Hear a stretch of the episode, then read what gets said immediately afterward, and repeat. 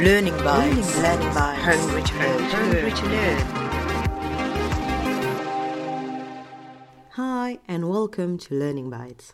I'm Liz, and we're going to talk about project management both in our daily lives and professionally in this podcast. There are organizations, such as consultancies, that work professionally with project management.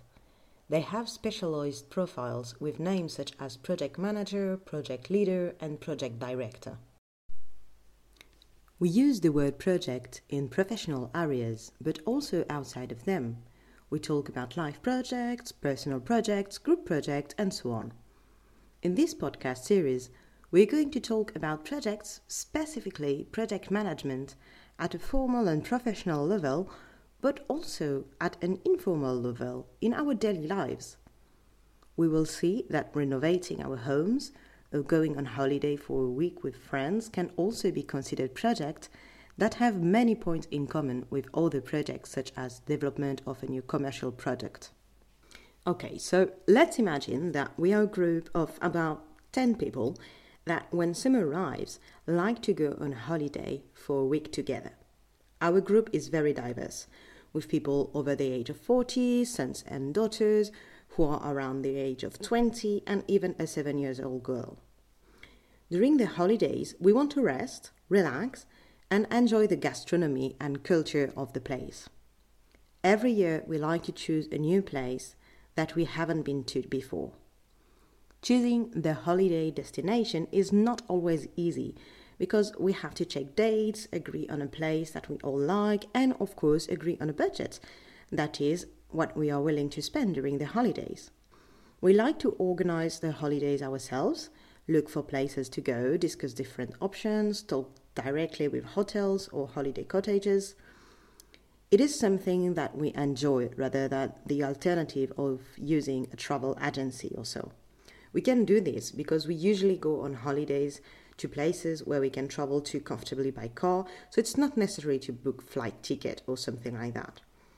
In the group, we have the unwritten rule that the duration of the journey should not exceed 6 or 7 hours by car. If we were to consider going on holiday somewhere further away, for example, a Greek island or an island in the Caribbean, we would possibly have no choice but to talk to a travel agency. Last year, we chose a nice coastal village. It was about a four hour journey from our homes, and it's such a nice place with very beautiful little houses. It's also a cultural place. Uh, there is actually a famous painter that comes from there, and it was just a, a very nice stay for everyone with lots of different activities to do. So, you could think that this holiday organization and planification and agreeing on a lot of different things altogether is uh, maybe very different than what it looks like at work and a professional project would look like. But actually, in the business world, we see very similar situations. A need arises, and to meet this need, a project is launched. For example, the need is to rest and relax after a year of work, in the case of the French holidays.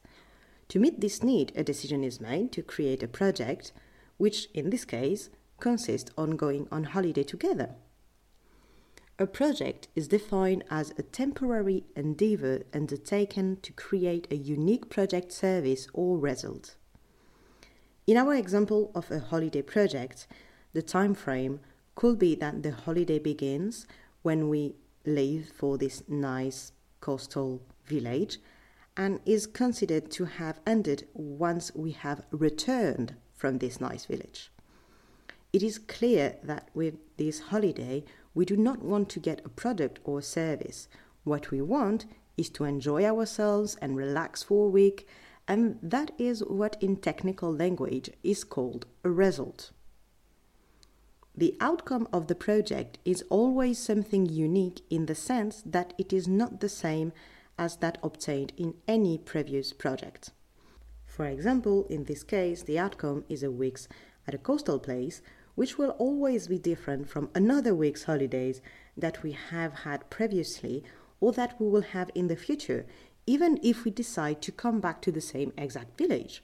All projects impact people to a greater or lesser extent and for better or worse.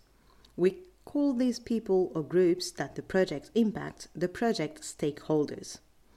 This impact can be positive or negative and must be managed. In the case of our holiday project, the main stakeholders are the group of people who are going on holidays, and in this case, we assume that we want a positive impact from the project.